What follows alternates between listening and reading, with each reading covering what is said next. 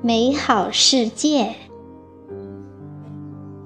作者：老龙头。朗诵：响铃。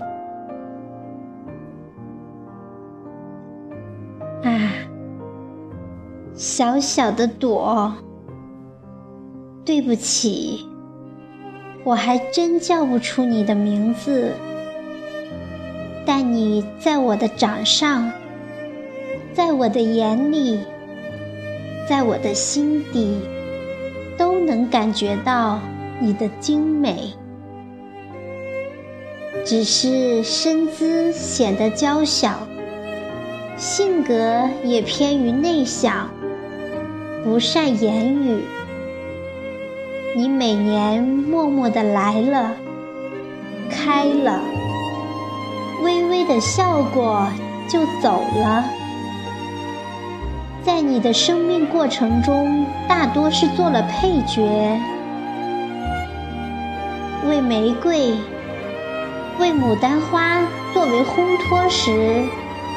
你都尽力做得最好，为红烛增辉，为幸福增色。哦，你以小美烘托她的大美，她以大美贺着你的小美，让江山多娇，令世界精彩。在大自然母亲的怀里，无论大花还是小朵，都是她的孩子。母亲因为偏爱，才让你生得小巧，其用意是让你小的独到，别人不可与你媲美。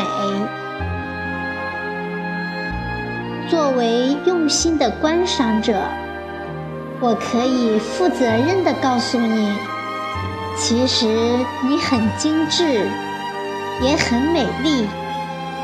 看你把大千世界点缀得多么的恰到好处。我想再告诉你一千遍、一万遍，你真的很真、很真、很纯、很纯。很美，很美。小而丰富的你，成就了一个完整的世界，让美丽没有缺憾。要问小花如此，那小人物呢？人物的大小也都是大自然的孩子。母亲说：“孩子不管贫富、贵贱，都是身上掉下来的肉。”哦，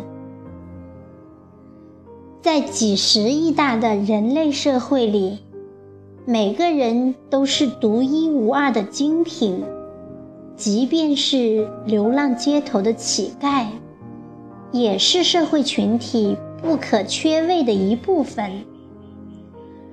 若能让每个小人物都能生活在有尊严、有爱心的社会氛围里，人类家园才不会有缺憾。记得那杯墙上的咖啡吗？爱心所给予的，杯中所包含的，才是我们寄望的。